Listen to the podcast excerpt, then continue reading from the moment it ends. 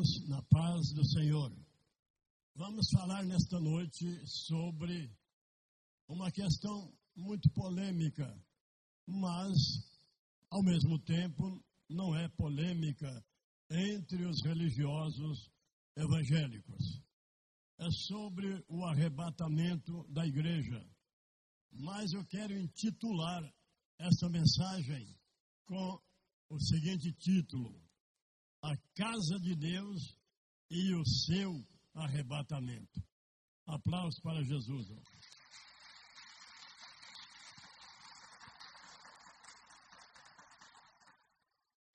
Nas últimas palavras de Jesus aos apóstolos, antes da sua captura, ele diz: Filhinhos, ainda um pouco estou convosco Vós me buscareis e não me achareis.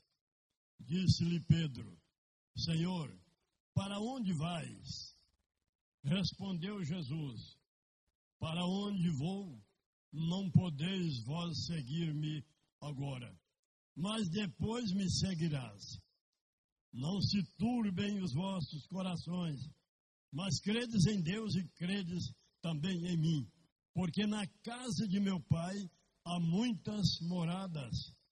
Se não fosse assim, eu não vos teria dito: Vou preparar-vos lugar.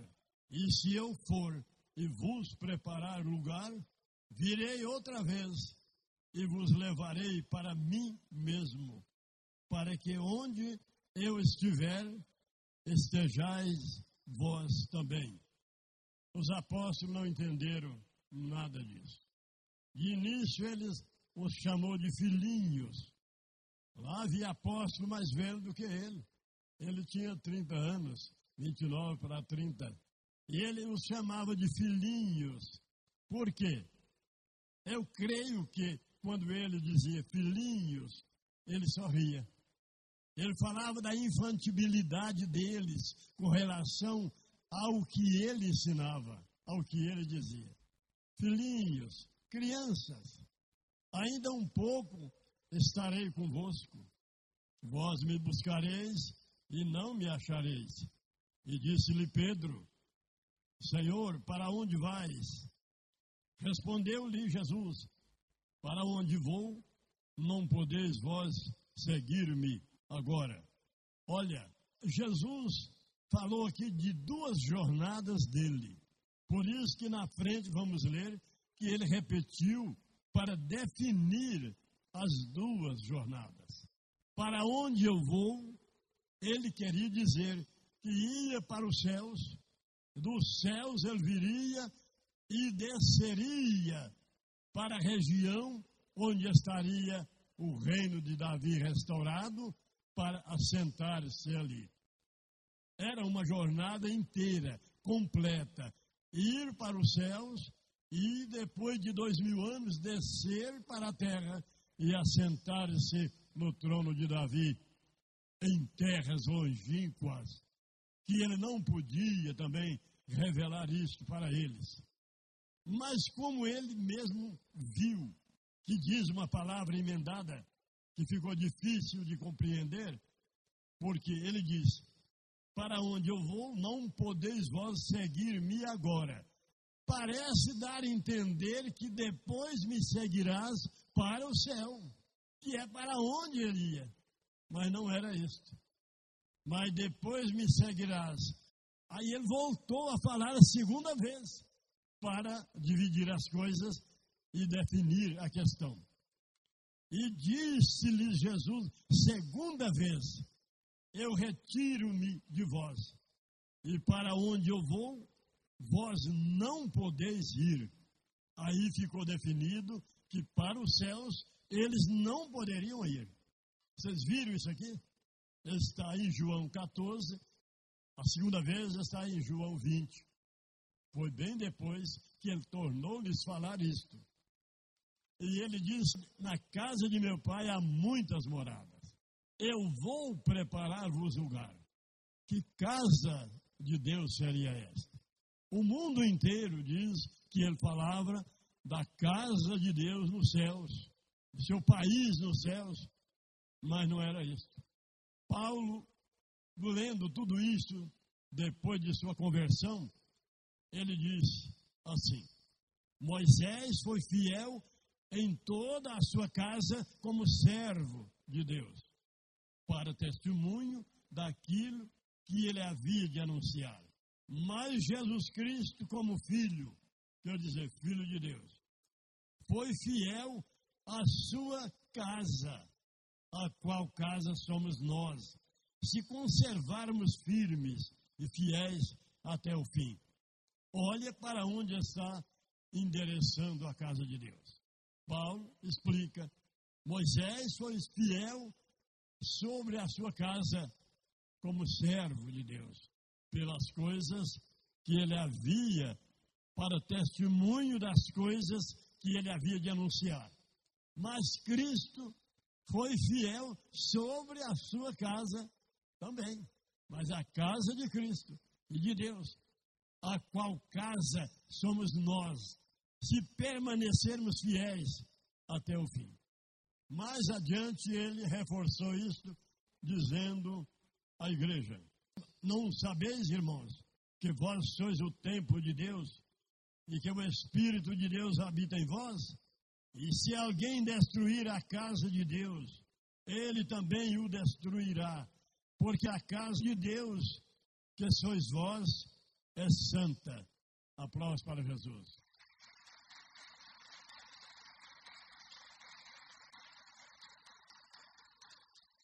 Porque o templo de Deus, que sois vós, é santo. Porque eu misturei. Ele misturou casa de Deus com templo de Deus. Paulo aqui.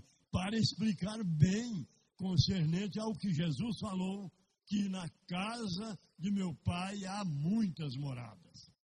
Ele continua dizendo: Ora, irmãos, somos cooperadores de Deus, falando em nome dos apóstolos. E vós sois edifício de Deus. Ninguém pode pôr outro fundamento além desse que foi posto, que é Jesus Cristo. E se alguém sobre ele formar um edifício de ouro e pedras preciosas, receberá o seu galardão. Mas se alguém sobre este mesmo fundamento, Jesus Cristo, formar um edifício de madeira, palha e feno, tornar Sião em cinza, porque será provado pelo fogo de Deus que há de vir sobre a obra de cada um. Ele diz que eles eram os cooperadores de Deus na construção da casa de Deus. Nós somos cooperadores de Deus e vós o edifício. Eles estavam construindo a casa de Deus, os apóstolos. E aí havia de continuar pregadores e ministros de Deus, construindo, dando andamento, prosseguimento na construção da casa de Deus. Porque nós somos edificados sobre o fundamento dos apóstolos e dos profetas, de que Jesus Cristo é a pedra fundamental da construção. Jesus é a pedra fundamental da casa de Deus a igreja de Cristo, com ele junto. Ele o fundamento, os apóstolos, os alicerces e os santos em geral, a casa construída desde o fundamento até a cobertura. Aplausos para Jesus.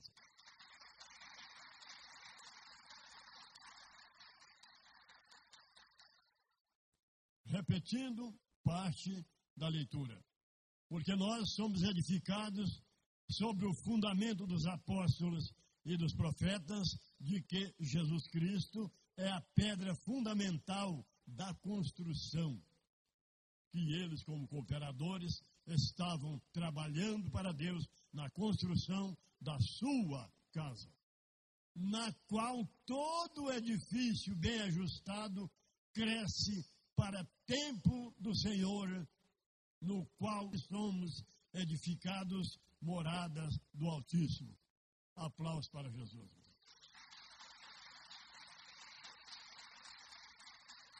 Já está explicado de que casa Jesus estava dizendo para os apóstolos.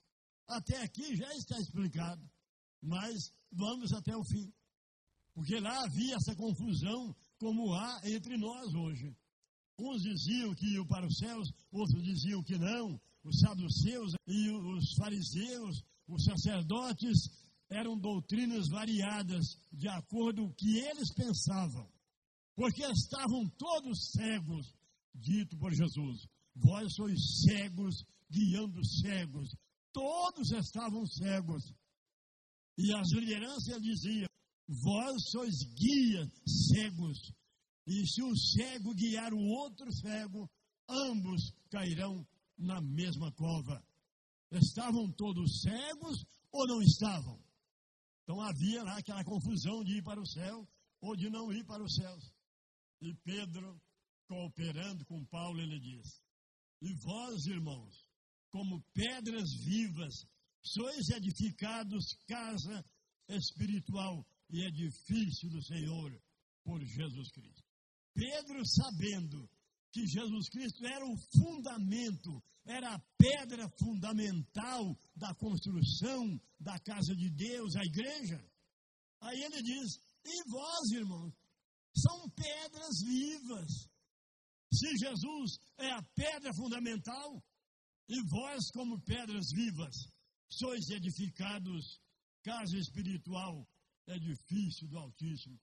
E como é feito essa construção? Jesus ia para lá preparar-vos lugar na casa de meu Pai. De maneira que quando os apóstolos saíram, seguindo, prosseguindo a construção, da qual eles eram os doze alicerces da igreja, e Jesus o fundamento, a pedra fundamental da igreja. Cada pecador que se convertia por pregações dos cooperadores de Deus, dos operadores da construção, era mais uma pedra viva colocada na construção que estava iniciando. Aplausos para Jesus.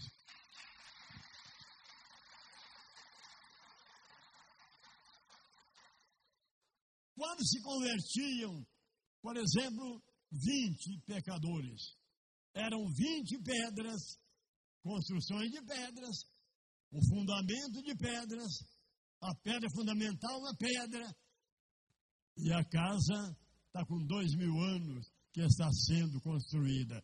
E Jesus de lá é que ele prepara lugar. É ele que envia o Espírito Santo que convence o homem do pecado. Está escrito que o Espírito Santo é que convence o homem de seus pecados. Ele ouve a pregação e sente o toque do Espírito que ele precisa servir a Deus. E se sente acusado, porque o Espírito Santo é que o convence que ele está no pecado. Dois mil anos se passaram e a casa está pronta. Agora vem a restauração da casa de Deus. Aplausos para Jesus.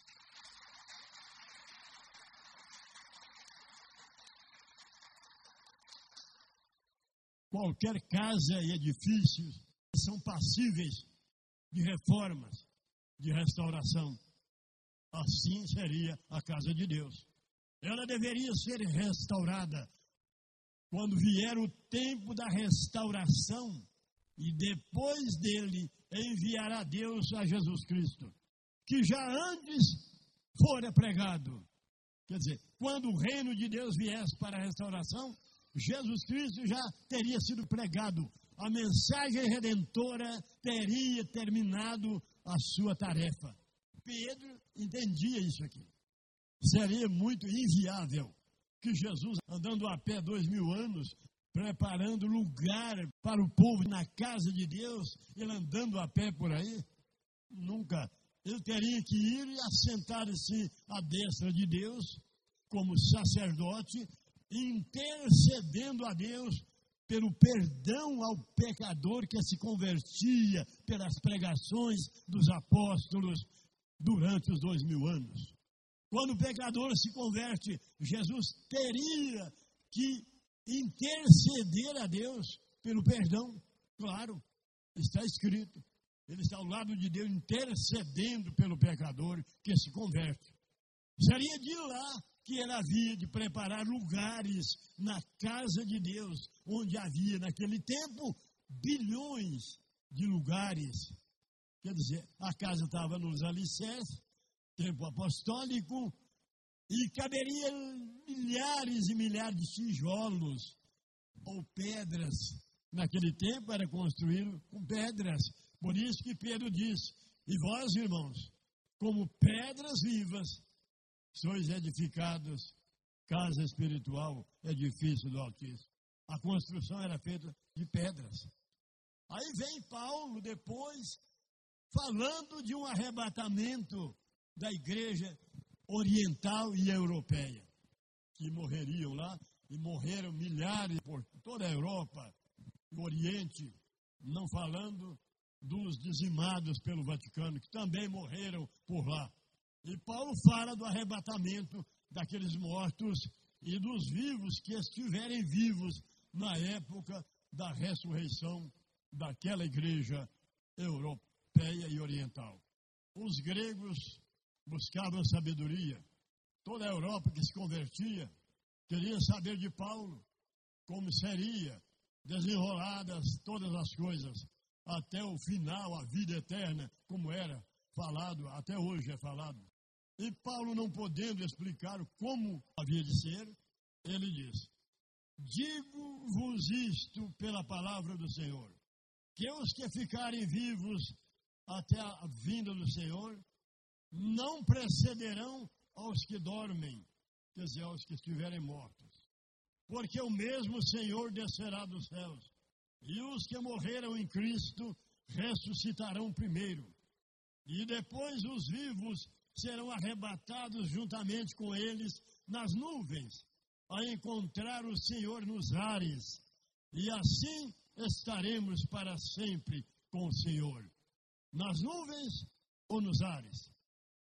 Como era uma pregação provisória, só de acalentamento para aquele povo que estava ansiosos para aprender a realidade, no final ele diz, o último versículo, portanto consolai-vos uns aos outros com estas palavras. Eram palavras de consolo, não era a realidade dita por ele porque o mesmo Senhor descerá dos céus. E os que morreram em Cristo ressuscitarão primeiro. Depois, os que estiverem vivos serão arrebatados juntamente com eles nas nuvens, a encontrar o Senhor nos ares. E assim estaremos para sempre com o Senhor. Portanto, consolai-vos uns aos outros com essas palavras. Eram palavras verdadeiras ou palavras de consolo? Claro, é como o pai consolar um filho. O filho está andando com o pai pelas ruas, o pai de pouca condição financeira. A criança vê uma outra criança com um carrinho importante na calçada. E ela diz: Pai, papai, compra um carrinho daquele para mim. Eu quero um carrinho desse, pai. E o pai, sabendo que ele não podia comprar aquele carro, aí diz para a criança: Ó, oh, meu filho, eu vou comprar sim, um melhor do que esse. Eu vou comprar um carrinho maior, de motorzinho e tal, e tal, e tal. Consolando a criança. Às vezes ele nem ia comprar ou não poderia comprar. Até que a criança esquecia daquilo. E assim ele disse: consolando aquele povo, ele fez essa pregação, o apóstolo Paulo. Se bem que ele pregou a realidade, mas ele não indicou o destino final do arrebatamento, não mencionou os céus e nem deu o endereço dos arrebatados. Paulo estava tão enojado do Oriente, de Jerusalém e de toda a região, que ele estando preso em Roma e vendo aquele cristianismo lá zombado pelos judeus, ainda indo ao templo, pensando que ainda era a casa de Deus, a casa santa. E Paulo, sabendo lá em Roma, onde estava preso, ele escreveu que para eles irem a Cristo não precisava entrar no templo, não, e nem deveria, e nem precisavam estar em Jerusalém, não, mas poderiam sair de Jerusalém, mudar para as fazendas e deixar de ser zombado daquele tanto pelos judeus. E isso os cristãos que lá moravam e estavam apegados a Jerusalém e ao templo. Tem muitos que aí estão tá no reino, mas ainda tem saudade da igreja que eles estavam. Vai lá, vai visitar lá. Aí ele falando diz: Saia, pois, a Cristo fora do arraial, levando sobre vós o seu vitupério, o vitupério de Jesus, de zombaria, de críticas, de abusos, porque não temos aqui no Oriente cidade permanente, mas buscamos a futura. Hebreus 13 e 14. Aplausos para Jesus.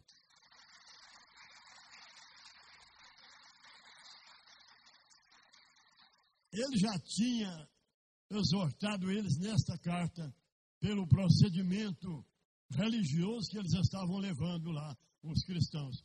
Davam dízimo no templo, cristãos. Aí ele deu uma explicação sobre a transferência do tabernáculo de Moisés para o tabernáculo de Cristo lá no céu. Ele teve que dar um estudo, está em Hebreus, total e completo. A transferência do sacerdócio levítico para o sacerdócio cristão, danando com eles. E agora ele fala isso. Saiais, pois, a Cristo fora do arraial. Ele chamou Jerusalém de arraial. Quer ver como é Jerusalém? Saias, pois, a Cristo fora do arraial, levando sobre vós o seu vitupério, porque não temos aqui cidade permanente, que era o arraial, que eles estavam apegados lá, mas buscamos a futura, quer dizer, a futura Jerusalém, a nova Jerusalém, capital do reino eterno, é o que ele queria dizer, mas não podia. Aí Jesus transforma o arrebatamento em ajuntamento.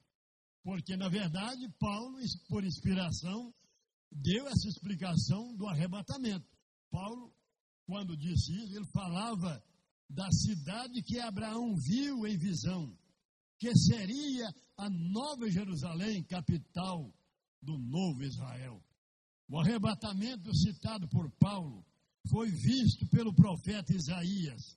O que o profeta Isaías via em suas visões eram os santos orientais e europeus, os ressuscitados e os vivos, se mudando para o Brasil em grandes aviões na busca pelo reino de Deus. O profeta pergunta para si mesmo. Isaías 66, verso 8. Quem são estes que vêm voando em nuvens, como pombas às suas janelas? Isaías via aviões Boeings, ele teve a visão. Perguntou para si mesmo: Mas quem são esses que eu vi entre nuvens? Como pombas às suas janelas. Eles viam o pessoal às janelas dos Boeings, dos grandes aviões que vão transportar os santos de lá para cá, navios e aviões. Navios também têm janelas, mas aqui ele fala entre as nuvens. Aí Paulo diz: e os mortos ressuscitarão primeiro. Depois os vivos serão arrebatados juntamente com eles nas nuvens. Paulo profetizando sobre os aviões, a encontrar com o Senhor nos ares. E assim estaremos para sempre com o Senhor. Não fecha, nas nuvens ou nos ares. Portanto, consolai-vos uns aos outros com estas palavras. Era só consolo. Agora, Jesus substitui arrebatamento por ajuntamento, e enviará o Filho do Homem os seus anjos, os quais ajuntarão os seus escolhidos desde os quatro ventos da terra, de uma a outra extremidade dos céus. Um ajuntamento no reino. Ele substituiu arrebatamento por ajuntamento.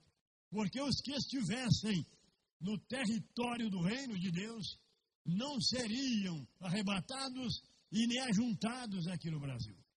Já estariam no local. Ele nos falou isso. pela profecia. E quando ele diz, e naquele dia enviará o filho do homem seus anjos. Quando ele falava de João Batista para os sacerdotes, ele diz: A quem foste dizer no deserto? Aí, resumindo aqui, ele diz aos sacerdotes: Fosse dizer um profeta? Mais do que um profeta.